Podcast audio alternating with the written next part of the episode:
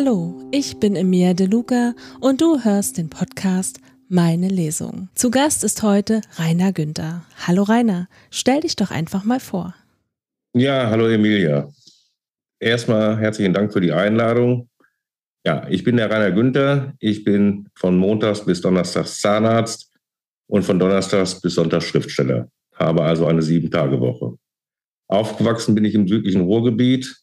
Ich bin allerdings schon früh mit meinen Eltern nach Holland gekommen und habe da auch studiert in der schönen Stadt Amsterdam. Und deswegen bin ich gefühlt auch ein halber Holländer. Alleine schon deswegen, weil die Holländer immer gute Laune haben. Außerdem bin ich Vater von zwei erwachsenen Kindern, plus drei Kinder von meiner zweiten Frau, macht also fünf Kinder. Ich bin also auch ein Familienmensch. Darüber hinaus bin ich leidenschaftlicher Segler und unsere Urlaube verbringen wir am liebsten in Skandinavien oder in Schottland. Das ist sehr spannend bei dir. Also du machst viel. Ja, äh, Schreiben ist meine große Leidenschaft, der Beruf natürlich auch, aber die Zeit von Freitags bis äh, Sonntags nutze ich daneben, um meine Bücher zu schreiben. Du hast uns ja heute ein Buch mitgebracht. Wie heißt das denn? Das Buch heißt Zeit der Zweifel. Das ist ein historischer Roman, äh, der in der Zeit des Dritten Reiches spielt. Das Buch ist eine Mischung aus Liebesgeschichte und Antikriegsbuch, wobei die Betonung auf Anti liegt. Es geht also nicht darum, Gewalt zu verherrlichen, sondern zu zeigen, wie grausam diese Zeit war. Und ich hatte auch so ein paar Schwierigkeiten, die richtigen Kapitel rauszufinden, damit es nicht auf der einen Seite aussieht wie eine Liebesgeschichte oder wie ein Kriegsbuch. Aber ich glaube, ich habe eine ganz gute Mischung gefunden. Na, da gehe ich fest von aus und daher fang bitte gleich an zu lesen. Berlin. An den Ufern der Spree blühten die ersten Apfelbäume. Ein leichter Wind ging und kräuselte das von der Frühlingssonne beschiedene Wasser. David liebte den Frühling, das zyklische Wiedererwachen der Natur. Diese Jahreszeit symbolisierte Veränderung und Aufbruch. Das passte genau zu seiner Stimmung, denn bald waren die Stadtmeisterschaften der Turner und er gehörte zu den Favoriten auf den Sieg. Berliner Jugendmeister, das hörte sich gut an. Seine Lieblingsgeräte waren das Reck und die Ringe. Er liebte diese brustischen Equipagen. Eine Eisenstange, zwei Holzringe. Das war alles, was er brauchte, um in kühnen Schwüngen durch die Luft zu wirbeln und dank der Kraft seiner stattlichen Muskeln die Schwerkraft zu überwinden. Pfeifend betrat er die Turnhalle und marschierte in Richtung der Umkleiden. Der Geruch von Gummimatten, Schweiß und Reinigungsmitteln strömte ihm vertraut in die Nase. Als er gerade die Türklinke zum Umkleideraum drücken wollte, hörte er, wie jemand seinen Namen rief. Es war Max Brenner, der Übungsleiter. Sein Gesicht hatte einen merkwürdigen Ausdruck. Aus einem ihm unbekannten Grund bekümmert. David stutzte. Hallo Max, begrüßte er ihn trotzdem gewohnt freundlich. Der verzog das Gesicht. Komm mal mit, David, sagte er mit belegter Stimme ins Büro. Irgendetwas schien nicht zu stimmen. Schweigend und unsicher folgte er dem Mann in ein kleines, schäbiges Kontor. Setz dich lieber hin, meinte Max und zog seinen Stuhl zurück. David nahm Platz und sah den Trainer forschend an. Was gibt es denn, Max? wollte er wissen. Der setzte sich ihm gegenüber. Eine Weile sagte er nichts. Es ist wegen der Meisterschaften, brachte er schließlich zögerlich hervor. Ja, also, er druckste herum. Ich weiß gar nicht, wie ich es dir sagen soll. Dann, nach einer Pause, du darfst nicht teilnehmen. Er machte ein bekümmertes Gesicht. Was? schrie David. Du willst mich verarschen? Leider nein, kam es zurück. Ich wollte, es wäre so. Und wieso? Weil du, weil du, nun sag schon, fuhr David dazwischen, weil du Jude bist. Schweigen. David hatte das Gefühl, als hätte man ihm den Boden unter den Füßen weggezogen. Argwöhnisch sah er sein Gegenüber an. Das glaube ich nicht, murmelte er. Dann sah er das verzweifelte Gesicht des Trainers. Weil ich Jude bin? wiederholte er gedehnt. Ich bin einer der besten Turner von Berlin. Ich kann die Meisterschaften gewinnen. Seine Augen wurden feucht. Ich weiß, David, raunte Max. Glaube mir, ich habe wirklich alles versucht, um deine Teilnahme zu ermöglichen. Aber dieses Geschmeiß von Funktionären bleibt unnachgiebig. Die drehen ihr Fähnchen nach dem Wind. Und der geht aus den Lagern der NSDAP. Obwohl es draußen helllichter Tag war, schien es im Raum dunkel zu werden. David sah sein Vis-à-vis -vis nur noch als einen Schatten aus dem Worte sprudeln, die ihn nicht mehr erreichten. Max Brenner suchte nach tröstenden Worten. Ihm war klar, was diese Meisterschaft für David bedeutete. Monatelang hatte er hart gearbeitet, um diese Konstitution zu bekommen. Zudem, er hätte den Wettbewerb gewonnen, da war er sich sicher. Aber ein Jude durfte einem Arier auf keinen Fall körperlich überlegen sein. Das passte nicht in das Rasseverständnis der neuen deutschen Politik. Und deshalb gab es auch keinen Trost. Nachdem David die Sporthalle verlassen hatte, irrte er ziellos durch die Straßen. Sein Kopf war leer. Er konnte keinen klaren Gedanken fassen. Wenn er eines hasste, dann war es ungerecht behandelt zu werden. Und ihm die Teilnahme an der Stadtmeisterschaft zu versagen, war an Ungerechtigkeit kaum zu überbieten. Was hatte er getan? Er konnte sich einfach nicht vorstellen, dass ein einziges Vergehen in der Tatsache bestand, dass er Jude war. Er war Deutscher, seine Eltern waren Deutsche. Was spielte denn die Konfession für eine Rolle? Es ging doch hier um Sport, um ehrlichen Wettkampf. Unbändige Wut stieg in ihm auf. Es begann schon zu dämmern, als er die Marschallbrücke erreichte. Zu seiner Rechten tauchte das Reichstagsgebäude in seinem Blickfeld auf. Da sitzen sie jetzt drin, ging es ihm durch den Kopf. Diese Nazi-Bonzen, die gerade sein Leben zerstört hatten. Denn Sport war sein Leben. Er konnte den Anblick nicht länger ertragen. Schäumend vor Wut wandte er sich ab, trat an die gegenüberliegende Brüstung und schleuderte unbeherrscht seinen Turnbeutel in die Spree. Den brauche ich ja jetzt wohl nicht mehr, dachte er verbittert. Lethargisch sah er zu, wie der Beutel langsam flussabwärts trieb und nach kurzer Zeit in den Fluten versank. Voller Bitternis spuckte er ins Wasser. Ratlosigkeit breitete sich in ihm aus. Das Leben schien keinen Sinn mehr zu haben. All seine Pläne in einem Moment zunichte gemacht. Er verließ die Brücke und lief über die Wilhelmstraße in Richtung Brandenburger Tor. Irgendwo schlug eine Uhr die sechste Stunde. Charlotte fiel ihm ein. Er war mit ihr nach dem Sport verabredet. Die beiden waren seit einiger Wochen ein Paar. Heimlich natürlich, denn ihre Eltern hätten das nicht gebilligt. Vor allem Charlottes Vater war dagegen. Zwar schob er vor, sie sei noch viel zu jung, um mit einem Jungen zu gehen, aber David fühlte, dass er eine persönliche Abneigung gegen ihn hatte. Vielleicht auch, weil er Jude war? Was um Himmels Willen war denn so schlimm daran, jüdisch zu sein? Hatte sich denn alle Welt gegen sie verschworen? Ihr Vater war ein hohes Tier bei der Stadtverwaltung. Hatte er möglicherweise sogar mit dem Ausschluss von der Meisterschaft zu tun? David wusste zwar nicht genau, was Herr Bender bei der Stadt machte, aber ausschließen würde er das nicht. Er konnte gar nichts mehr ausschließen. Er hatte Charlotte beim Sport kennengelernt. Sie saß als Zuschauerin bei den vereinsinternen Vorausscheidungen für die Stadtmeisterschaft. Ihm war aufgefallen, dass sie nur Augen für ihn hatte und dass sie bildhübsch war. Als er später die Halle verließ, stand sie plötzlich vor ihm. Du warst großartig, hatte sie gesagt und ihn charmant angelächelt. Ob es dieses Lächeln war oder ihre schönen Augen, er wusste es nicht. Aber er hatte sich Hals über Kopf in sie verknallt. Doch jetzt war er nicht in der Stimmung, Charlotte zu treffen. Das machte ihm zwar ein schlechtes Gewissen, aber sie würde ihn verstehen, wenn er ihr morgen erzählte, was man mit ihm gemacht hatte. Hätte er geahnt, was an diesem Abend noch geschehen würde, wäre seine Entscheidung eine andere gewesen. Als er eine halbe Stunde später die Villa seiner Eltern betrat, merkte er sofort, dass etwas nicht stimmte. Eine seltsame Atmosphäre herrschte im Haus. Man hörte es fast knistern. David, wo warst du denn? rief Anuk, seine ältere Schwester, schon in der Diele. Die ganze Familie wartet auf dich, fügte sie vorwurfsvoll hinzu. Wir sollen ins Esszimmer kommen, sofort. Im Esszimmer angekommen, sah er seine Mutter Ruth kreidebleich an den Esstisch gelehnt. Sein Vater Mosche hatte Schweißperlen auf der Stirn. Kinder, setzt euch hin, begann er ohne Umschweife. Ich habe euch etwas zu sagen. Fragend sahen sich Anouk und David an. Seine Schwester zuckte mit den Schultern. Es ist ja nichts Neues, begann der Vater, dass die Nazis uns Juden das Leben schwer machen. Aber jetzt hat die Schikane ein Niveau erreicht, dass es nicht nur unerträglich, sondern gefährlich wird. Die Braunen machen ernst und ich mache mir ehrlich Sorgen um unser Leben. Deshalb haben Mutter und ich beschlossen, dass wir Deutschland verlassen. Wir werden nach Amerika auswandern. Und zwar sofort. Die Geschwister sahen sich ungläubig an. Sofort? Was soll das heißen? wollte Arno mit weit aufgerissenen Augen wissen, nachdem er sich von dem ersten Schock erholt hatte. Jetzt auf der Stelle, sagte der Vater mit aufgewühlter Stimme. Wir haben euch über die Vorbereitungen im Unklaren gelassen, damit niemand davon erfährt. Wir reisen noch heute Abend nach Bremerhaven und morgen Mittag geht unser Schiff nach New York. David fühlte sich, als hätte jemand mit voller Wucht in seinen Magen geschlagen. Seine Eingeweide verkrampften sich und einen Moment lang dachte er, er müsse sich übergeben. Charlotte, dachte er. Charlotte. Auswandern? Hörte er seine Schwester durch Watte. Das ist doch nun wirklich übertrieben.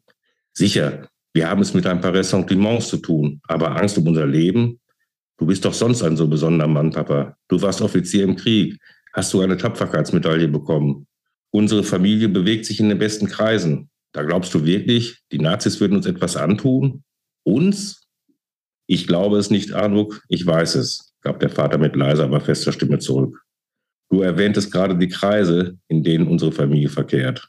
Nun, jemand aus diesen Kreisen, dessen Namen ich nicht nennen möchte, und der Kontakt, den die hohe Politik hat, hat mir erzählt, dass die Nazis einen Genozid planen, was für ihn nicht ungefährlich ist. Genozid? Die Vernichtung unserer Rasse, Anuk. Die meinen es wirklich ernst. Glaubst du, deine Mutter und ich gäben hier alles auf, unsere gesamte Existenz, wenn wir auch nur die geringsten Zweifel an den Plänen dieser Faschisten hätten? Wir haben nächtelang diskutiert, uns mit den engsten Verwandten in Verbindung gesetzt. Am Ende sind alle der gleichen Überzeugung. Raus aus Deutschland, solange es noch geht. Und in Amerika, fragt Anouk, was sollen wir da machen? Wir haben Verwandte dort, die werden uns schon helfen in der ersten Zeit. Es ist mir auch gelungen, zumindest einen Teil unseres Vermögens aus der Schweiz auf ein Konto in New York zu transferieren. Wir stehen also nicht mittellos da. David sank in sich zusammen. Er wusste, wenn er seinen Vater in diesem Ton reden hörte, wurde nicht mehr diskutiert. Darf ich mich wenigstens noch von meinen Freunden verabschieden? fragte er zögerlich, natürlich ohne Charlotte zu erwähnen. Tut mir leid, David, aber das geht nicht. Ihr habt noch eine Stunde Zeit, um einen Koffer mit euren Lieblingssachen zu packen, dann werden wir abgeholt. Abgeholt? Von wem? wollte Arnuk wissen. Von Onkel Amon. Er fährt uns nach Bremerhaven und kommt nach, wenn er seine Geschäfte hier abgewickelt hat. Onkel Amon, durchfuhr es David. Er hatte zu dem Bruder seines Vaters immer eine besondere Beziehung gehabt. Bestimmt würde der Charlotte erklären, warum er so plötzlich verschwunden war und dass er sie über alles liebte. Er rannte hastig auf sein Zimmer, kramte einen Briefbogen auf seinem Schreibtisch, dann begann er zu schreiben. Charlotte hatte drei Tage gebraucht, um den Schock und ihre Trauer einigermaßen zu überwinden. Natürlich war ihr Zustand nicht unbemerkt geblieben, aber man hatte sie in Ruhe gelassen. Jetzt aber trat ihre Mutter leise in ihr Zimmer. Lottchen, sagte sie liebevoll, ich glaube, wir müssen reden. Reden, dachte Charlotte. Ja, reden könnte jetzt gut tun. In den letzten Tagen wäre sie dazu nicht in der Lage gewesen. Aber jetzt hatte sie das Bedürfnis, all ihren Kummer und ihre Sorgen einfach herauszuschreien. Ihre Wut über das Getuschel in der Schule nach Davids Verschwinden, über die befremdlichen Bemerkungen der Lehrer. Natürlich wusste niemand von ihrer Liebe zu David, außer Mutter wahrscheinlich. Die hatte es gespürt. Mit Sicherheit. Trotzdem fragte sie nur, worüber? Eva Bender holte tief Luft. Über dich, Lottchen, und über David. Ich habe natürlich bemerkt, wie betroffen dich sein Verschwinden gemacht hat. Und ich glaube auch, den Grund dafür zu kennen. Ihr beiden wart ein Paar, nicht wahr? Charlotte schossen die Tränen in die Augen. Sie klammerte sich ganz fest an ihre Mutter und weinte, als wolle sie nie wieder aufhören. Die Mutter hielt sie fest umklammert und wiegte sie sanft hin und her, ohne ein Wort zu sagen. Als Charlotte sich endlich beruhigt hatte, schneuzte sie in ein Taschentuch, wischte sich die Tränen aus dem Gesicht und sah ihre Mutter trotzig an. Was ist mit unserem Land los, Mama? Mit dieser Frage hatte Eva am wenigsten gerechnet. Sie blickte nach unten, strich verlegen über ihre Kittelschürze und öffnete den Mund, ohne etwas zu sagen. Seid ihr denn alle blind? Seht ihr nicht, was um uns herum geschieht? schrie Charlotte sie an, lauter als gewollt. Psst, gab die Mutter unwillkürlich zurück. Nicht so laut. Charlotte war fassungslos. Hatte ihre Mutter Angst, man könne sie hören? War es dir schon so weit gekommen? Eva setzte sich kerzengerade auf. Sieh mal, Charlotte, begann sie und nahm ihre Hände. Wir leben in unruhigen Zeiten. Seit Hitler unser Land regiert, ist vieles anders geworden, aber auch besser, beeilte sie sich hinzuzufügen. Was denn? wollte Charlotte wissen. Provozierend sah sie ihrer Mutter ins Gesicht. Nun, bevor er an die Macht kam, war Deutschland am Boden. Wir haben den Krieg verloren, mussten an die Siegermächte unglaublich hohe Reparationen bezahlen. Es folgten wirtschaftlicher Zusammenbruch, Inflation und Arbeitslosigkeit. Es waren ganz schreckliche Jahre. Du warst damals noch klein und hast nichts davon mitbekommen, zum Glück. Dann hat Hitler das Heft in die Hand genommen und hat uns aus dieser Krise herausgeführt. Natürlich sind Papa und ich auch nicht mit allem einverstanden. Aber ihr nehmt es in Kauf, fuhr Charlotte dazwischen. Was heißt in Kauf nehmen? Schau, Papa hat eine tolle Anstellung in der Stadtverwaltung. Du möchtest bald studieren. Sollen wir das alles aufs Spiel setzen? Sie diskutierten noch eine ganze Weile, der Ton wurde hitziger. Ich werde jedenfalls nicht zu all dem schweigen. Wir müssen uns doch wehren, meinte Charlotte renitent. Das werden wir nicht zulassen, entgegnete Eva ruhig, aber bestimmt. Charlotte sagte nichts mehr. In den nächsten Tagen zog sie sich immer mehr zurück. Die wird schon wieder vernünftig, kommentierte das ihr Vater. Eva Bender machte sich Sorgen. Aus der Bibliothek ihres Vaters besorgte sich Charlotte eine Ausgabe von Mein Kampf. Das Buch ragte ein kleines Stückchen aus der Flucht heraus. So, als ob es jemand bei Bedarf schnell wiederfinden wollte. Sollten ihre Eltern etwa echte Sympathien zu den Faschisten hegen? Ihr wurde flau. Schnell lief sie auf ihr Zimmer, setzte sich aufs Bett und begann zu lesen. Ihr Ekel wuchs bei der Lektüre mit jeder Zeile.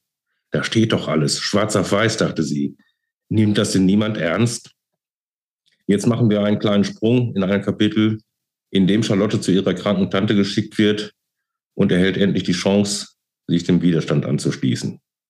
Die Praxis von Dr. Hansen bestand, soweit Charlotte das beurteilen konnte, nur aus einem Warte- sowie zwei kleinen Untersuchungszimmern. Die Einrichtung erinnerte eher an eine Wohnung als an eine Arztpraxis. Alles war gemütlich und einladend. Die Türen zu den Sprechzimmern standen offen. In einem stand, ihr den Rücken zugewandt, ein großer, schlanker Mann in weißem Kittel. Er blätterte in einem Buch. Dr. Hansen, rief Charlotte und klopfte gleichzeitig an den Türrahmen. Der Mann drehte sich gemächlich um. Er sah sie freundlich an. Er hatte blondes, kurz geschnittenes Haar trug eine randlose Brille, die sein schönes Gesicht eher betonte als verbarg. Er war viel jünger, als Charlotte ihn sich vorgestellt hätte. Ja, sagte er gedehnt, was kann ich für Sie tun? Charlotte war auf Anhieb von dem Mann fasziniert. Obwohl seine Erscheinung nahezu athletisch war, strahlte er eine unglaubliche Ruhe und Wärme aus. Guten Tag, mein Name ist Charlotte Bender. Ich bin die Nichte von Ilse Weishaupt. Meiner Tante geht es gar nicht gut. Sie hat hohes Fieber. Könnten Sie wohl nach ihr sehen? Ilse? Fragte der Arzt mit erschrockenem Gesicht. Ja, natürlich. Ich komme gleich mit. Während er rasch den Kittel abstreifte und gegen ein dunkelblaues Sakko tauschte, wunderte sich Charlotte, dass er ihre Tante beim Vornamen nannte. Aber das war jetzt nicht wichtig. Dr. Hansen griff nach einem schwarzen Arztkoffer. Wir können. Wenig später standen sie vor Ilses Bett. Dr. Hansen strich ihr über das Haar. Nachdenklich schüttelte er den Kopf. Mensch, Ilse, sagte er schließlich, warum hast du mich nicht eher gerufen? Sie lächelte ihn an, sagte aber nichts.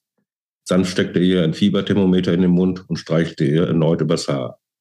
39,8, meinte er nach ein paar Minuten mit einem Blick auf das Thermometer. Trotz der Badenwickel hast du es gut gemacht, Charlotte. Er lächelte sie an, holte ein Stethoskop aus dem Koffer und schob es vorsichtig unter ihr Nachthemd. Das alles geschah mit einer solchen Vertrautheit, dass bei Charlotte die Vermutung entstand, zwischen ihrer Tante und diesem Arzt liefe etwas. Ich gebe dir jetzt eine Spritze mit einem fiebersenkenden Medikament, riss der Doktor sie aus ihren Gedanken. Was fehlt dir denn? wollte Charlotte wissen. Vermutlich eine Sommergrippe. Ich werde heute Abend noch mal nach deiner Tante sehen. Aus den Augenwinkeln bemerkte sie ein leises Grinsen in Ilses Gesicht. Könntest du so lange hier bleiben? Ja, natürlich. Das ist gut. Ich gehe mir mal die Hände waschen. Ohne zu fragen, wo das Bad sei, verschwand er aus dem Zimmer. Er blieb länger als erwartet. Nachdem er sich verabschiedet hatte, sagte Charlotte, ich mache dir jetzt mal die Bouillon warm, die wird dir gut tun. In der Küche fiel ihr auf, dass die Zettel vom Tisch verschwunden waren. Was hatte das zu bedeuten? Woher nahm er sich das Recht?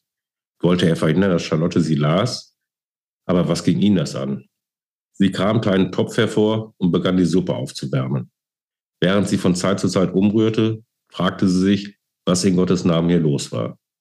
Gut, Ilse und dieser Dr. Hansen waren vielleicht heimlich ein Paar. Aber warum heimlich? Und was ging den Arzt diese Zettel an? Sie beschloss, ihre Tante später danach ganz offen zu fragen.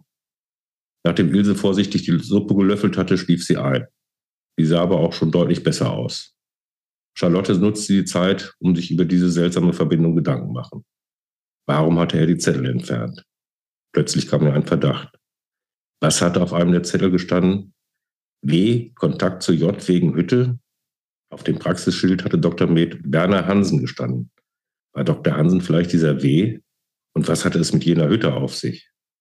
Als Ilse nach einer guten Stunde erwachte, setzte Charlotte sich auf die Bettkante. Na, wie geht es dir? erkundigte sie sich. Viel besser, danke. Darf ich dich etwas fragen? meinte Charlotte. Ja, sicher. Neugierig sah sie ihre Nichte an. Du und dieser Doktor, begann sie zaghaft. Ihr seid ein Paar, stimmt's? Ilse sah sie lange an. Dann huschte ein Lächeln über ihre Lippen. Ich glaube ja. Du glaubst?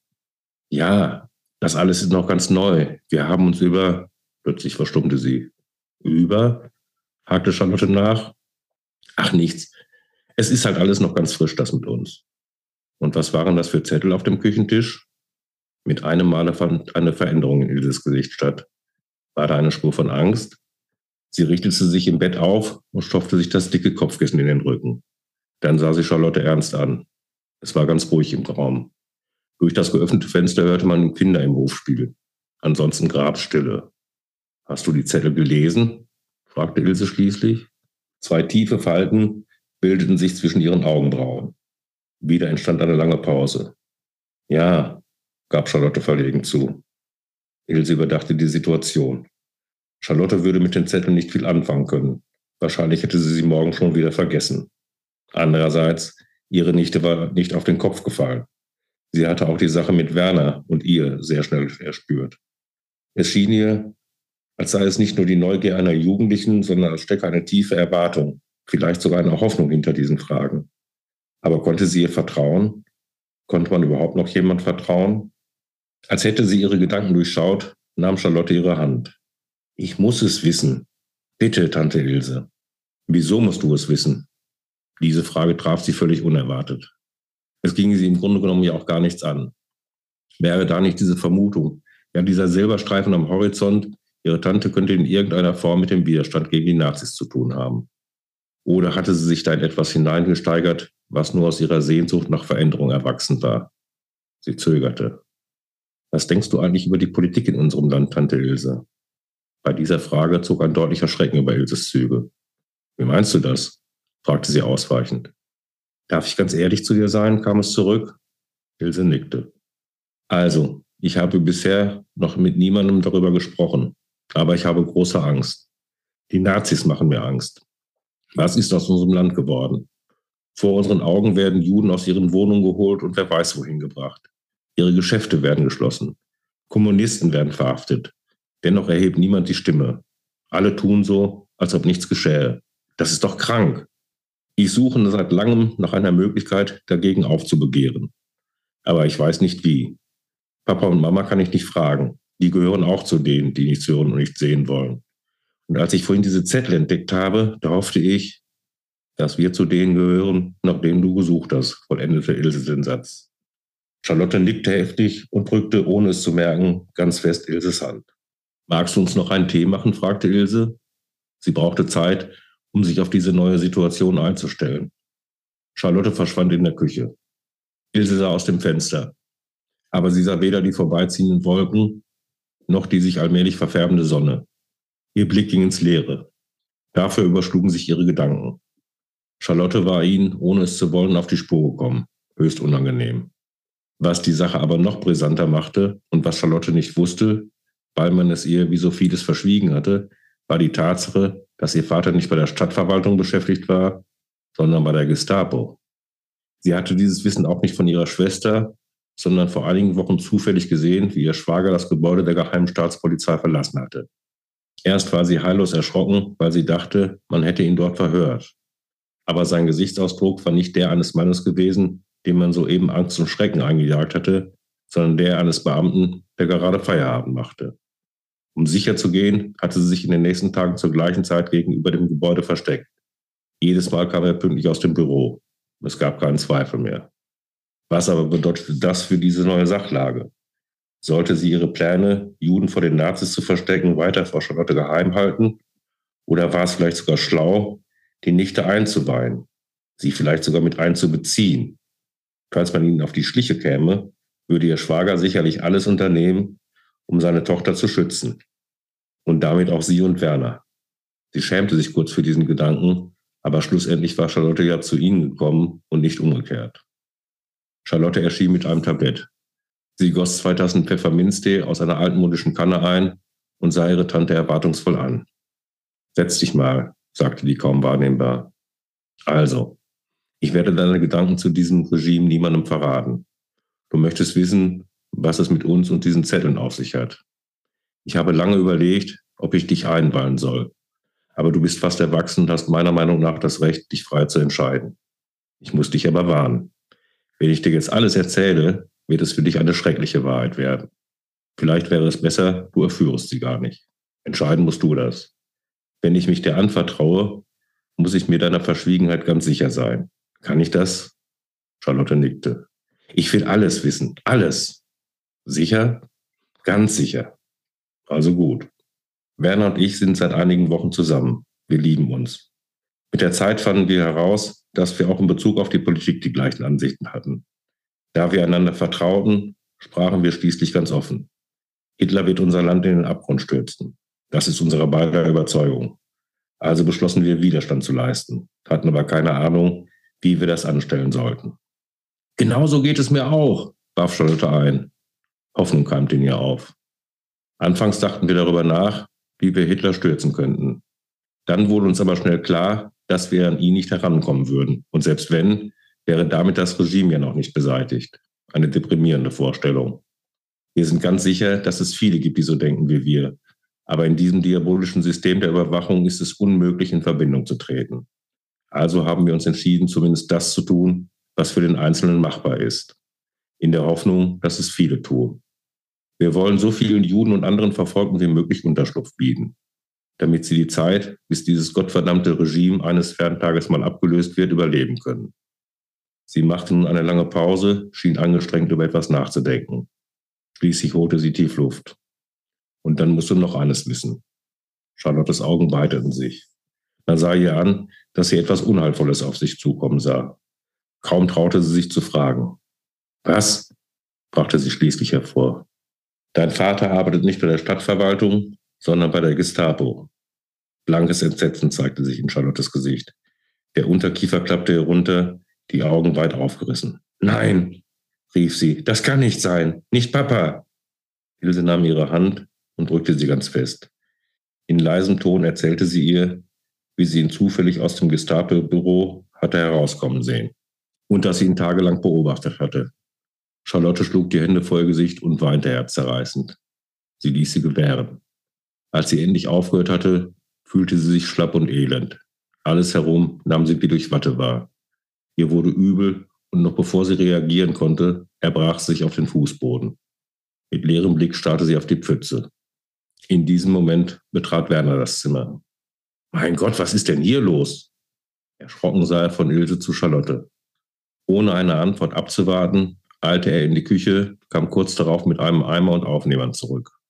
Wortlos wischte er das Erbrochene auf. Sie weiß es, sagte Ilse leise.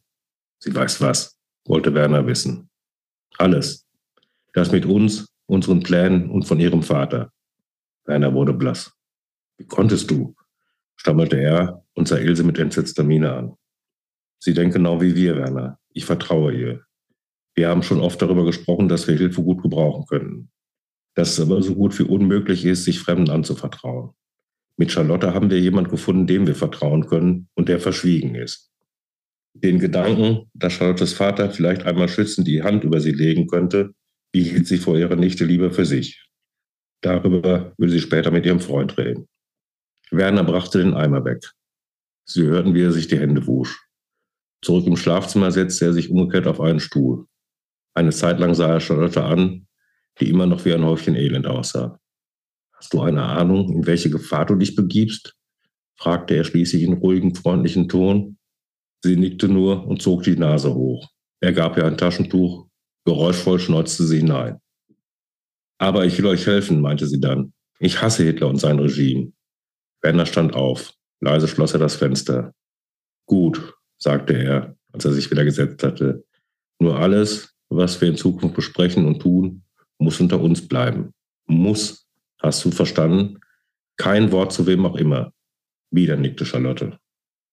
Lass uns ein bisschen mal über deine Figuren sprechen. Äh, nenn die nochmal namentlich und wie die so ticken, was du dir so dabei gedacht hast. Ja, gerne. Also, die Hauptprotagonisten sind David und Charlotte. David ist ein junger Jude, erfolgreicher Turner. Er ist ehrlich, zuverlässig, aber voller Selbstzweifel und innerer Zerrissenheit. Er hinterfragt alles, auch sich selbst. Charlotte ist eine junge, intelligente Frau, die warmherzig ist, die sich dem Widerstand gegen das Naziregime anschließt und dabei ihr Leben riskiert. Dann gibt es noch Annemarie, die David auf dem Schiff kennenlernt, als sie nach New York überfahren. Annemarie steckt voller Geheimnisse, redet Klartext über den Staat und über die Kirche und ist für die damalige Zeit äußerst weltoffen in all ihren Ansichten. Und dann gibt es noch Hans, ein blinder Jude, der von Charlotte und ihren Freunden vor den Nazis versteckt wird. Hans ist ein ausgezeichneter Musiker und Entertainer, aber leider sehr labil. Ja, das sind die Hauptfiguren aus meiner Geschichte. Es gibt natürlich noch eine Menge anderer Protagonisten, aber diese vier Figuren, deren Schicksale ineinander verwoben sind, stellen eigentlich das Grundgerüst zu meinem Buch dar. Vielleicht magst du noch ein bisschen darüber erzählen, wo denn dein Buch spielt. Ja, das Buch spielt an verschiedenen Standorten. Natürlich hauptsächlich in Berlin. Und zwar zu Anfang des Buches und zwischendurch immer wieder, wenn die Geschichte von Charlotte erzählt wird. Aber auch in Amerika. David kommt ja nach Amerika, lernt da kennen, dass es auch da Probleme gibt mit Antisemitismus und mit Rassentrennung und entschließt sich ja deswegen dazu, zur Armee zu gehen und Deutschland zu befreien. Dann spielt es noch teilweise in Frankreich, in der Normandie, da lese ich gleich auch noch ein Kapitel raus, in Paris und dann auf dem weiteren Vormarsch der amerikanischen Truppen in Mitteldeutschland und dann am Ende des Buches wieder in Berlin. Das spielt ja an ganz schön vielen Orten, dein Buch. Da hast du bestimmt ganz schön viel Recherche gemacht. Ja, das ist richtig. Ich war auch teilweise an den Originalschauplätzen, äh, hauptsächlich in Berlin, einige Male, habe da recherchiert. Äh, ich war aber auch, äh, allerdings schon zwei, drei Jahre vorher, äh, in der Normandie und ich war im Konzentrationslager Buchenwald. Darüber hinaus habe ich natürlich aus Fachbüchern recherchiert und eine große Hilfe waren auch die Fotoalben meines Vaters, äh, die ich auf dem Boden gelagert habe und wo ich sehr viel äh, Fotos aus dem Krieg gesehen habe und die mich dann auch dazu inspiriert haben, diese Kriegsszenen zu schildern. Wobei ich nochmal betonen möchte, das ist kein Kriegsroman, sondern ein Antikriegsbuch. Du hast ja gerade schon erwähnt, was du jetzt noch vorliest. Magst du gleich mal weiterlesen? Ja, das können wir gerne tun. Wir machen jetzt erst noch mal einen kleinen Sprung. Hm. Charlotte schließt sich ja äh, mit Ilse und Werner diesem Widerstand an. Sie verstecken Juden und andere von den Nazis Verfolgte. Es dauert allerdings nicht lange, wie sie der Gestapo geraten. Und da geht es jetzt dann auch weiter. Seltsam, nicht? meinte Wachtmeister Kunze. Wieso bringt ein Priester Lebensmittel in eine Arztpraxis? Noch ehe sie die Frage weiter erörtern konnten, kam die junge Frau heraus, in den Händen zwei große Einkaufstaschen. Nervös blickte sie sich um, entdeckte Kunzes Wagen und wurde leichenblass. Ruckartig drehte sie sich um. Mit schnellen Schritten lief sie die Straße herunter. Hast du diesen Blick gesehen? fragte Kunze seinen Kollegen. Die hat Schiss. Ich glaube, wir sollten uns die junge Dame mal näher ansehen. Wegen der Reflexion in der Windschutzscheibe hatte Charlotte nicht in den Wagen hineinsehen können, glaubte jedoch, die Silhouetten zweier Männer erkannt zu haben.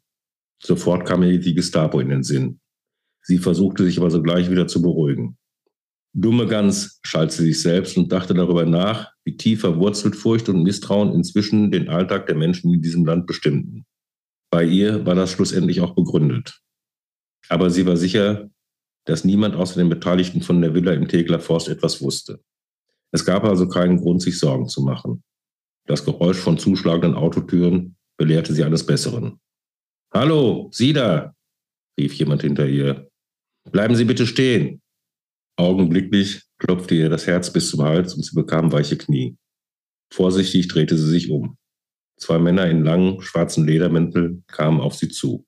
Darf ich Sie fragen, warum Sie so oft zu diesem Arzt gehen? fragte der Ältere ruhig, aber bestimmt. Wieso? Ist das verboten? In Charlottes Gehirn rasten die Gedanken. Jetzt bloß keinen Fehler machen, redete sie sich ein. Verboten nicht, aber ungewöhnlich. Was haben Sie denn da in den Taschen? Darf ich mal sehen? Ohne eine Antwort abzuwarten, riss er ihr die Tasche aus der Hand und sah hinein. Oh, waren Sie beim Arzt oder im Lebensmittelgeschäft? Ich kann das alles erklären, rief Charlotte verzweifelt. Gleichzeitig wurde ihr bewusst, dass sie dieses Verhalten nur noch verdächtiger machte. Aber sie konnte nichts dagegen tun. Angst kroch in ihr hoch. Ja, aber nicht hier, hörte sie dem Beamten sagen. Am besten, Sie kommen mal mit uns. Es geht nur um ein paar Fragen. Machen Sie bitte keine Umstände. Aber warum? Können Sie mir bitte sagen, was das soll? Das wird Ihnen alles auf der Wache erklärt. Steigen Sie jetzt bitte ein. Mein Name ist Charlotte Bender, zischte sie, und mein Vater arbeitet in Ihrer Behörde. Sie dürften eine Menge Schwierigkeiten bekommen, wenn er davon erfährt. Das war natürlich ein Bluff. Sie wusste ja nicht einmal, welche Funktion ihr Vater bei der Gestapo ausfüllte. Das ist mir scheißegal. Und wenn Sie Himmler hießen, entgegnete Kunze scharf. Jetzt kommen Sie endlich mit. Sie gingen die wenigen Schritte zum Wagen zurück und Charlotte wurde etwas unsanft in den Fond buxiert. Jetzt haben sie dich erwischt, schoss Charlotte durch den Kopf. Quälende Angst machte sich breit. Aber wer konnte sie verraten haben? Oder ging es gar nicht um die Villa? Natürlich ging es genau darum, wurde ihr klar. Aber hatten sie Beweise? Dann hätten sie doch schon längst das ganze Haus ausgehoben. Nein, sie konnten nur Vermutungen haben. Wenn sie sich clever anstellte, müsste man sie bald wieder gehen lassen, redete sie sich ein. Egal, was gleich passieren würde, sie würde niemanden verraten. Plötzlich wurde sie ganz ruhig. Die Männer sprachen während der Fahrt kein Wort. Charlotte zermattelte sich das Gehirn, wer der Gestapo einen Tipp gegeben haben könnte. Aber es fiel ihr niemand ein. Also versuchte sie sich den Rest der Fahrt auf eine Strategie zu konzentrieren. Sie wurde von zwei Beamtinnen mit teilnahmslosen Mienen in Empfang genommen. Charlotte erschrak. Die jüngere war die Frau, mit der ihr Vater das Büro verlassen hatte. Mit festem Griff packten sie ihre Arme und buxierten sie, ohne ein Wort zu sprechen, einen tristen, mit grauer Farbe strichenden Gang entlang bis zu einer Treppe. Hier hinunter, befahl die Ältere knapp. Sie wurde unsanft gestoßen und wäre beinahe gestolpert. Unten angekommen, führte ein kurzer, ebenso trostloser Gang an einigen Türen, hinter denen Charlotte Gefängniszellen vermutete, in einen Raum, dessen Flügeltür bereits offen stand. Man setzte sie auf einen einfachen Stuhl in der Mitte des Zimmers und riss ihr die Arme auf den Rücken. Dann vernahm sie das Klicken von Handschellen. Wortlos verließen sie den Raum und schlossen die Tür. Sie war allein. Charlotte versuchte sich auf dem Stuhl einigermaßen bequem zu machen und sah sich um. Bis auf einen Schreibtisch, auf dem eine stabile Lampe stand, dem dazugehörigen Bürostuhl und einen Schrank war das Zimmer leer. An der Decke war eine schmale, schmucklose Leuchtstoffröhre befestigt. Fenster gab es nicht. Was sie am meisten beunruhigte, war der Gully, der vor ihrem Stuhl in den Boden eingelassen war. Sie ahnte, was dort hineingespült wurde. Erneut zerbrach sich den Kopf, wieso sie verhaftet worden war. Wer konnte sie verraten haben? Konnte die Gestapo irgendetwas wissen? Sie hatte keine Ahnung. Zwei quellenlange Stunden passierte nichts. Dann hörte sie, wie sich Schritte näherten. In diesen zwei Stunden lief Inga, mit der Charlottes Vater ein Verhältnis hatte, über die Gänge der obersten Etage, wo Peter Bender sein Büro hatte. Immer wieder schaute sie nervös aus dem Fenster. Sie hatte sich an ein Familienfoto in Peters Brieftasche erinnert, auf das sie vor ein paar Wochen einmal einen zufälligen Blick hatte werfen können. Es bestand kein Zweifel. Unten im Keller saß seine Tochter. Doch er war im Außendienst und sie hatte nicht die geringste Ahnung, wann er ins Büro zurückkommen würde. Im Keller wurde die Tür zum Vernehmungszimmer geöffnet. Ein Mann Mitte 30 betrat den Raum. Er trug gepflegte Kleidung und sah eigentlich ganz freundlich aus, obwohl er sie keines Blickes würdigte. Unter dem Arm hielt er einen dünnen, grünen Ordner geklemmt.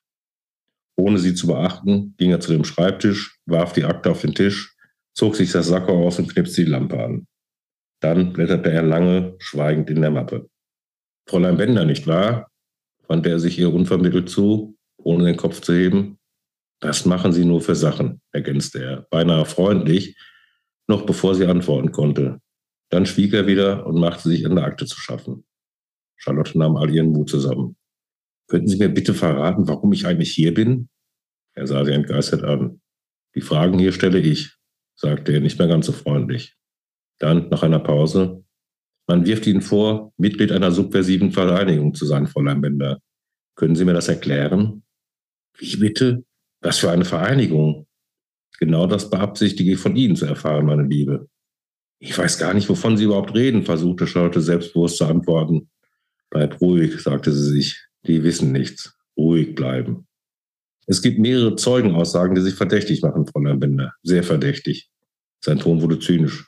Sehen Sie, ich persönlich glaube nicht, dass Sie eine große Nummer in diesem Verein sind. Von mir aus können Sie gleich wieder nach Hause. Aber es wäre nett von Ihnen, wenn Sie mir vorher ein paar Namen verraten würden, und zwar die von den großen Nummern.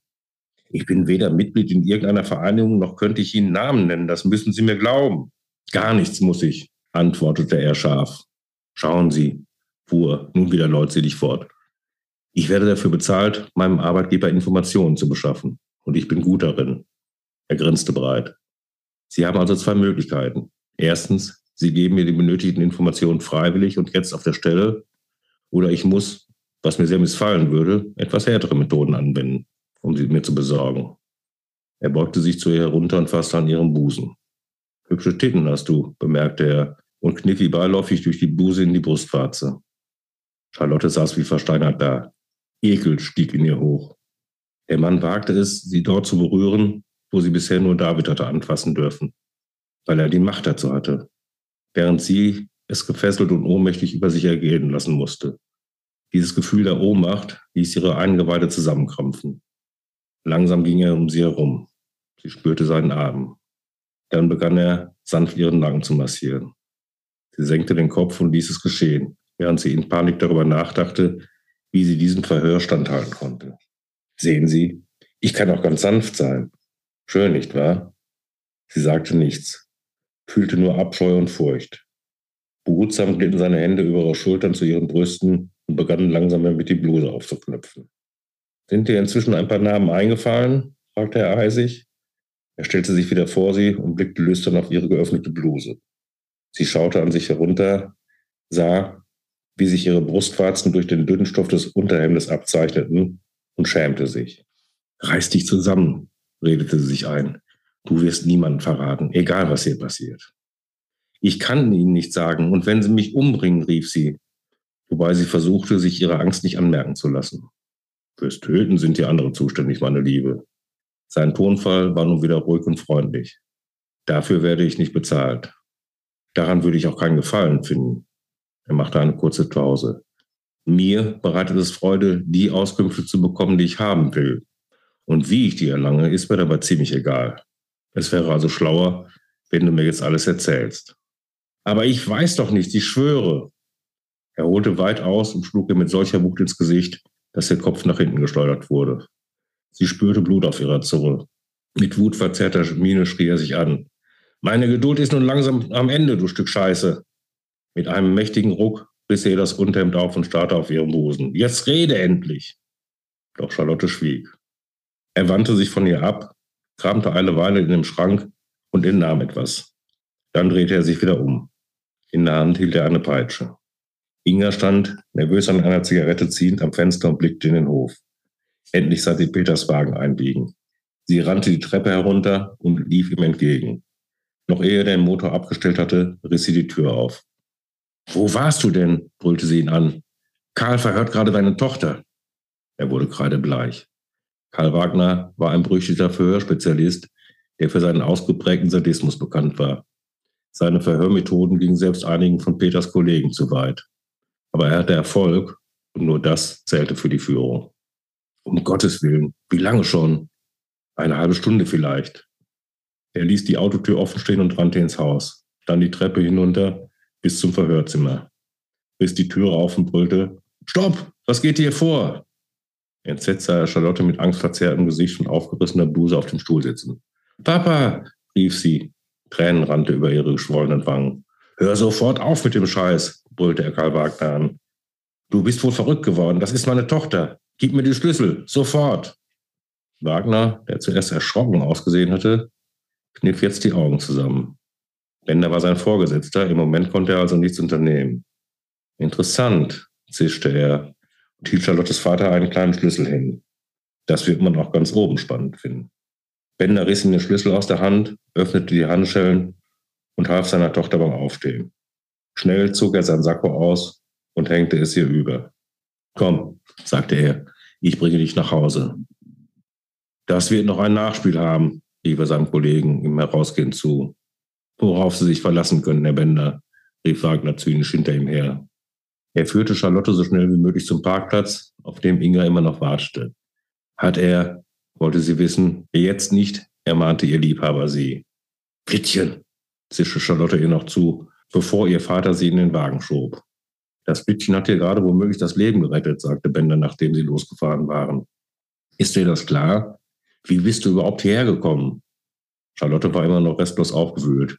Das weiß ich doch nicht, log sie schreiend. Das musst du doch besser wissen. Du gehörst doch auch zu denen. Peter Bender fühlte Wut in sich aufsteigen, besann sich dann aber eines Besseren. Er versuchte, seine Tochter zu beruhigen. Das mit meinem Beruf kann ich dir später in Ruhe erklären. Aber woher weißt du von Inga und mir? Weil ich euch gesehen habe, platzte es aus ihr heraus. Dann brach sie schluchzend in sich zusammen. Zu Hause gab Peter Bender sich alle Mühe, seiner Tochter die Tätigkeit bei der Gestapo zu erklären. Vergebens. Charlotte weigerte sich, auch nur ein einziges seiner Argumente anzuerkennen. Das ist doch widerlich, Papa. Wie kannst du nur so etwas Menschenverachtendes tun? Das bist doch nicht du, schrie sie ihn an. Es hatte keinen Sinn. Charlotte war nicht zu beruhigen. Und Peter Bender brannte es unter den Fingernägeln. Er musste zurück ins Büro, um das Schlimmste zu verhindern. Mein Gott, Charlotte, nun nimm doch endlich Vernunft an. Und er nahm einen letzten Versuch. Vernunft? Du redest von Vernunft? gab sie schluchzend zurück. Dann eben nicht, erwiderte er gereizt. Ich muss jetzt jedenfalls wieder zurück und zusehen, wie ich die Scheiße ausbügle, die du angerichtet hast. Darüber solltest du mal nachdenken. Ohne ein weiteres Wort verließ er das Haus. Ja, jetzt machen wir noch mal einen Zeitsprung.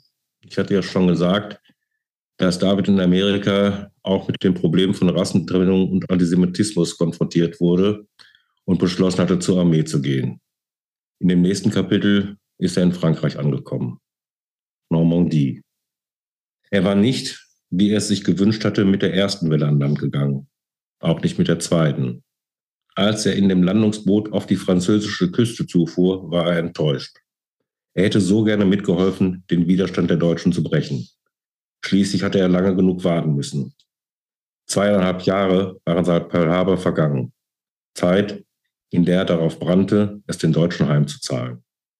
Das änderte sich schlagartig, als er über die Stahlrampe des Bootes den Strand von Omaha Beach betrat. Was er sah, war ein Bild des Grauens, das er in seinem ganzen Leben nicht mehr vergessen sollte. Der Strand war übersät von Leichen.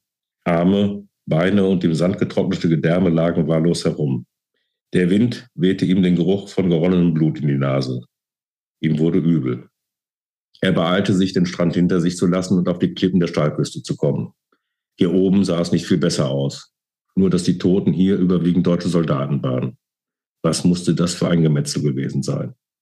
An einem Bunker hockte ein Geistlicher und redete beruhigend auf einen jungen amerikanischen GI ein, dessen Hände unkontrolliert zitterten. Erschrocken stellte David fest, dass er nun froh war, nicht zur ersten Angriffswelle gehört zu haben. Musste er sich dafür schämen? Er dachte an den Brief von Charlotte. Pass immer auf dich auf, hatte sie geschrieben. Aber es war ja schließlich nur Zufall gewesen, dass er erst lange nach dem Angriff hier angekommen war. Er versuchte, diese Gedanken abzuschütteln. Er wäre doch mit der ersten Welle gegangen und er würde noch genügend Gelegenheit haben, sich zu beweisen. Ein Sergeant der Militärpolizei riss ihn aus seinen Gedanken. Hey Mann, willst du hier übernachten? Sieh zu, dass du zum Sammelpunkt kommst. Der Krieg ist noch nicht vorbei. Der Sammelplatz war am Ende der schmalen Uferstraße nahe einem kleinen Hotel, in dem wohl vor dem Krieg die Badegäste ihren Urlaub genossen haben. David war froh, seine Kameraden wiederzusehen. Auch aus ihren Gesichtern konnte man den Schock über das Geschehene ablesen. Scott kam auf ihn zu. Was für eine Scheiße, sagte der Betroffen. Kann man wohl laut sagen, erwiderte David. Mit einigen von den Jungs habe ich gestern Abend noch gepokert, meinte Scott, wie zu sich selbst. Und jetzt sind sie tot. Die Worte halten ihn David nach.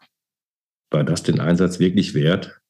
So viele junge Leben, ausgelöscht. So hatte er sich das nicht vorgestellt. War er wirklich so naiv?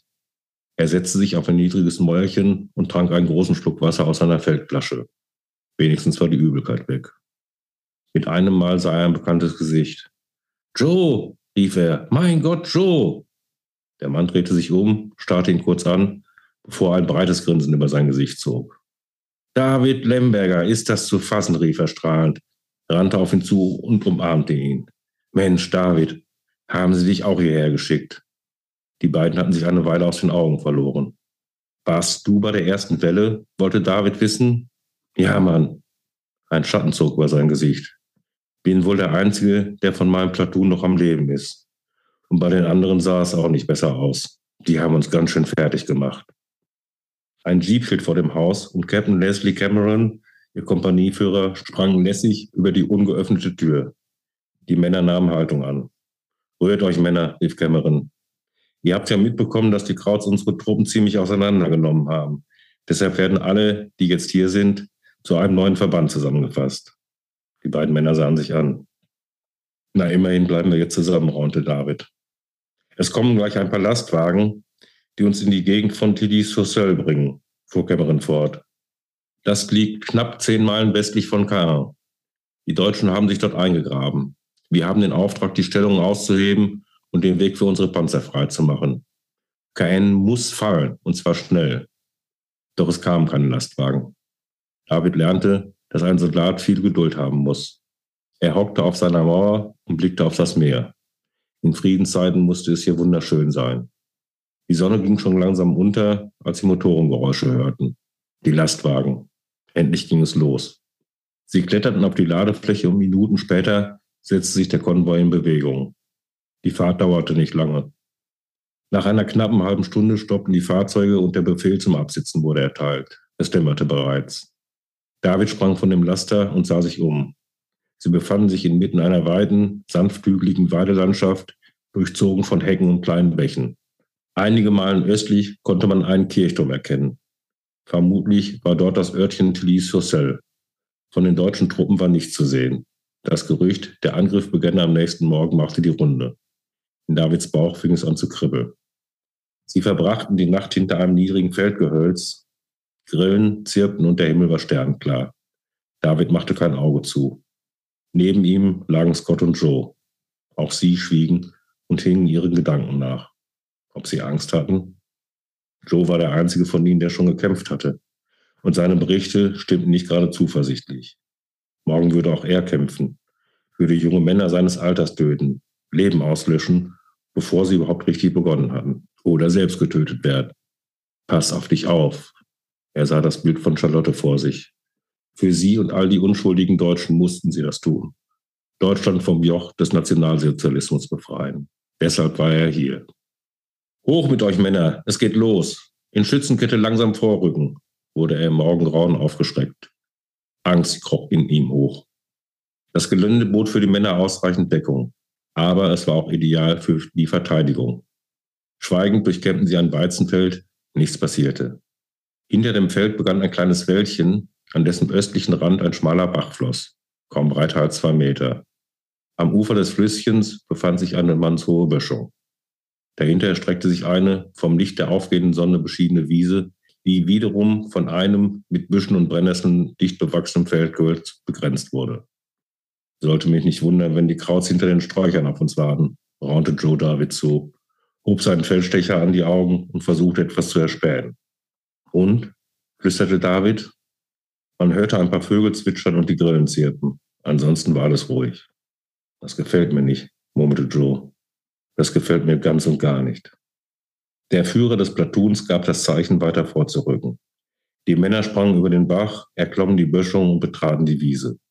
In diesem Moment fielen die ersten Schüsse.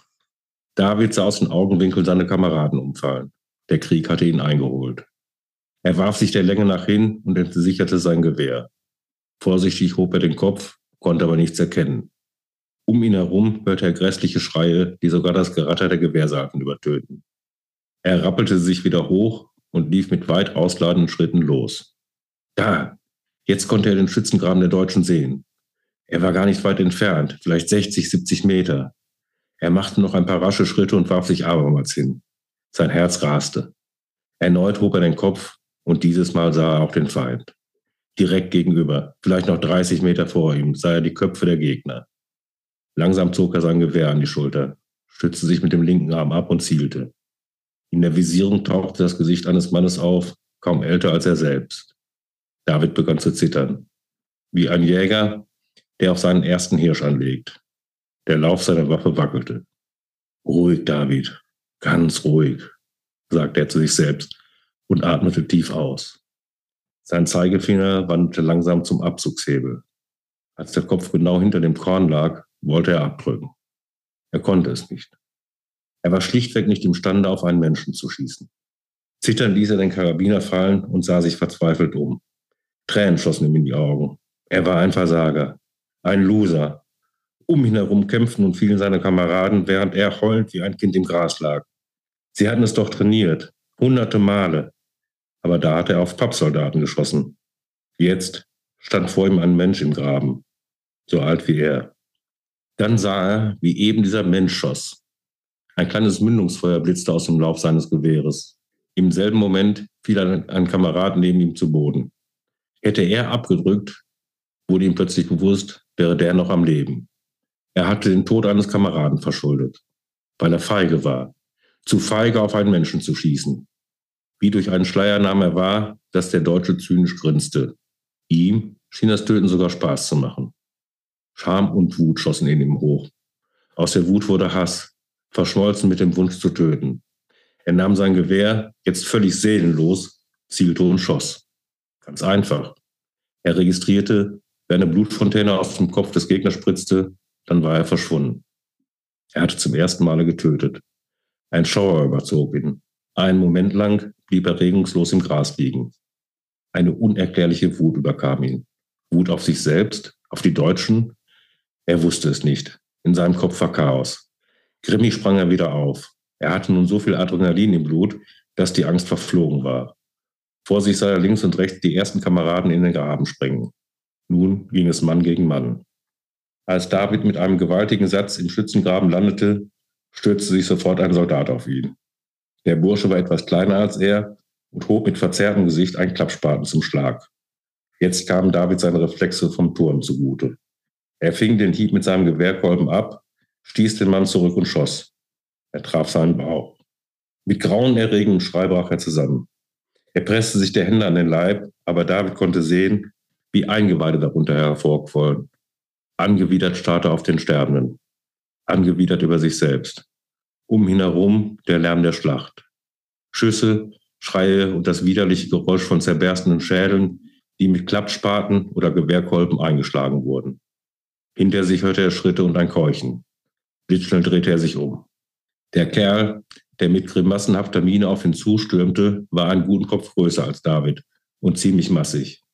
Im Zweikampf hätte er gegen ihn kaum eine Chance. Geistesgegenwärtig repetierte er seinen Karabiner und schoss dem Deutschen in die Brust. Der Mann musste auf der Stelle tot gewesen sein, denn er sackte zusammen, ohne einen Laut von sich zu geben. Schwitzend und zitternd lehnte er an der Grabenwand. Seine Eingeweide zogen sich zusammen. Er hatte in kurzer Zeit dreimal getötet. Natürlich war ihm klar, dass er sich hatte wehren müssen, sonst wäre er jetzt nicht mehr am Leben. Was, wenn der nächste Gegner ihm überlegen wäre? Pass auf dich auf, ging es ihm wieder durch den Kopf. Leichter gesagt als getan. Und die Kämpfe hatten ja gerade erst begonnen. Der nächste Soldat, der vor David auftauchte, trug zu seiner Erleichterung eine amerikanische Uniform. Das war Scott. Keuchend lief er auf David zu. Wir haben sie, rief er, es ist vorbei. Sie fielen sich in die Arme wie zwei alte Freunde, die sich nach langer Zeit wiedersahen. Scotty, Mensch, Scotty, stammelte David. Zu mehr war er nicht mehr fähig. Zitternd am ganzen Körper ging er zu dem Mann zurück, dem er in den Bauch geschossen hatte. Er war inzwischen gestorben. Er mochte in seinem Alter sein, vielleicht sogar etwas jünger. Die weit aufgerissenen Augen schienen ihn ungläubig anzusehen. David drückte sie ihm zu, wandte sich ab und erbrach sich in den Schützengraben. Danach ging es ihm ein wenig besser. Seine Kameraden zündeten sich Zigaretten an und einer von ihm hielt die Schachtel hin. David lehnte dankend ab. Cameron erschien am Rande des Grabens und drängte zur Eile. Das hier war nur ein Vorposten, Jungs, rief er. Es gibt noch eine Menge zu tun, also beeilt euch. Die Kraut sind jetzt gewarnt. Je schneller wir vorankommen, desto besser. Doch bevor sie weiter vorrückten, gelang es David noch, sich ein rasches Bild von dem kleinen Schlachtfeld zu machen. Die deutschen Verteidiger waren ausnahmslos tot oder verwundet. Genau wie am Omaha Beach lagen sie in grotesk verrenkten Positionen, manche ohne sichtbare Wunden, andere zerfetzt. Die eigenen Verluste hielten sich zum Glück in Grenzen, aber so mancher, mit dem er sich noch gestern Abend unterhalten hatte, war jetzt nicht mehr da. Einfach weg. Junge Männer, die ihm euphorisch von ihren Träumen und Zielen nach diesem Krieg berichtet hatten. von ihren Mädchen in der Heimat oder von den Farmen, die sie einst übernehmen würden. Er dachte an die Frauen und Mütter, die in ein paar Tagen diesen verfluchten Brief erhalten würden, in dem ihnen mitgeteilt würde, dass ihr Mann oder Sohn für die Freiheit der Welt gefallen sei. Lebensentwürfe einfach weggewischt. Und alles nur weil ein kleiner, geisteskranker Mann in Berlin von einer arischen Welt träumte. So. Ja, das war sehr interessant. Also so mal eine andere Sicht aus der Geschichte. Ja, lass uns doch mal über die Entstehung von deinem Buch sprechen. Also von der Idee bis zum fertigen Buch. Ja, also was jetzt das aktuelle Buch angeht, das, aus dem ich gerade gelesen habe, war es also so, ich habe ja vorher zwei andere Bücher geschrieben, die eher lustiger Natur waren. Und da ich mich sehr für Geschichte interessiere, habe ich mir irgendwann entschieden, äh, einen historischen Roman zu schreiben. Äh, das Buch, aus dem ich gerade gelesen habe, ist der erste Teil einer Trilogie. Die Geschichte geht also weiter. Dieser erste Teil geht von 1938 bis 1948 bis zur Luftbrücke. Der zweite Teil, der jetzt fast fertig ist, geht ungefähr von den 50er Jahren bis etwa in die frühen 70er und der dritte wahrscheinlich bis zum Mauerfall. Wie ist das Buch entstanden? Ja, wie gesagt, ich bin sehr geschichtsbegeistert und habe Spaß daran, Figuren zu erfinden und in spannende Geschichten einzubinden. Und daraus eine Story zu machen, die den Leser wirklich fesselt von der ersten bis zur letzten Seite, das macht mir einfach unglaublichen Spaß. Wo schreibst du? Hast du ein Schreibzimmer oder ein Büro? Hast du eine feste Tageszeit? Und ja, vielleicht hast du ja auch Rituale. Ja, also ich habe tatsächlich zu Hause ein Schreibzimmer. Wir wohnen in einer schönen Altbauwohnung auf einem ehemaligen Bauernhof, wo es also sehr ruhig ist. Und Ruhe ist für mich sowieso sehr wichtig, wenn ich schreibe. Am liebsten schreibe ich allerdings in der Kajüte meines Segelbootes oder auch im Wohnwagen. Und zwar immer da, wo nicht Menschen sind. Äh, Rituale habe ich eigentlich nicht. Ich trinke eine Tasse Tee, wenn ich schreibe.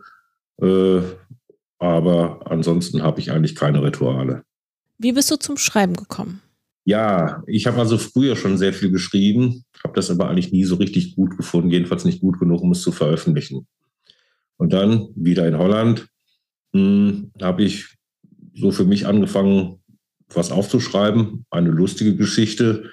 Und ja, dann bin ich so in den Flow gekommen und äh, ich habe das damals alles handschriftlich geschrieben, ein altes Schulheft. Und irgendwann war das Heft mal voll. Und meine liebe Frau hat mal da reingeguckt und hat gesagt, Mensch, das ist wirklich gut. Das solltest du wirklich mal veröffentlichen. Ja, jetzt hatte ich das Ganze natürlich mit der Hand geschrieben. Das heißt, es musste alles komplett abgetippt werden. Und da ich keine Sekretärin bin, hat das eine gute Zeit gedauert. Aber so ist dann das erste Buch entstanden und das war dann auch recht erfolgreich. Und ich habe dann direkt das zweite hinterher geschrieben. Ja, und so hat sich das entwickelt, äh, dass ich halt in meiner Freizeit sehr viel schreibe. Planst du oder schreibst du einfach drauf los? Also die ersten beiden Bücher, da habe ich wirklich mehr oder weniger drauf losgeschrieben. Jetzt dieses aktuelle Buch, äh, da muss man schon so ein bisschen planen, erstmal was die historischen Zusammenhänge angeht. Ich bin da sehr genau, ich versuche sehr genau zu recherchieren. Das nimmt auch eine, eine große Zeit in Anspruch.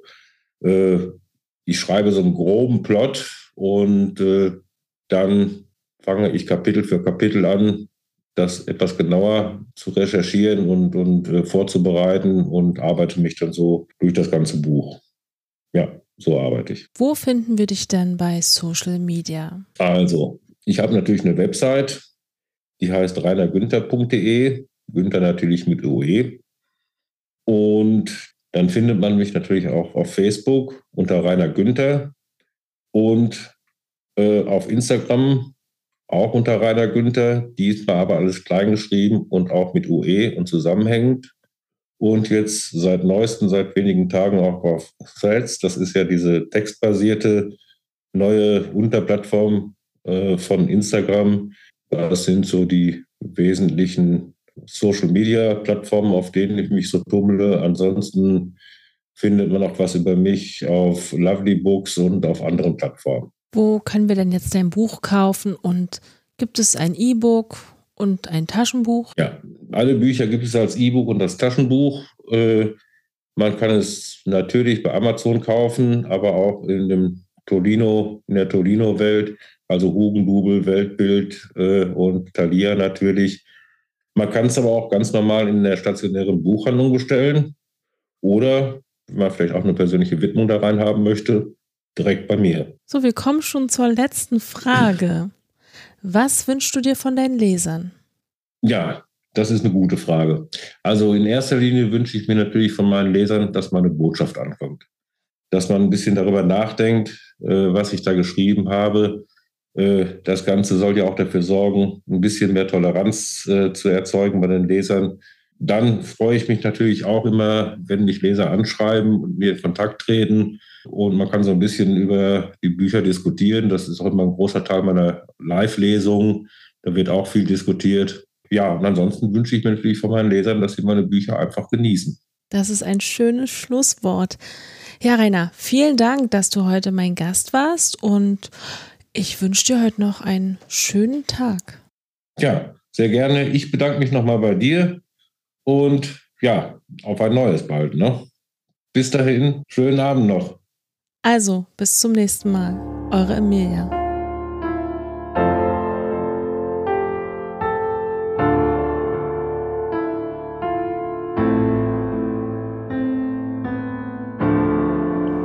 Wenn dir die Folge gefallen hat, abonniere den Podcast und über eine Bewertung würden wir uns sehr freuen.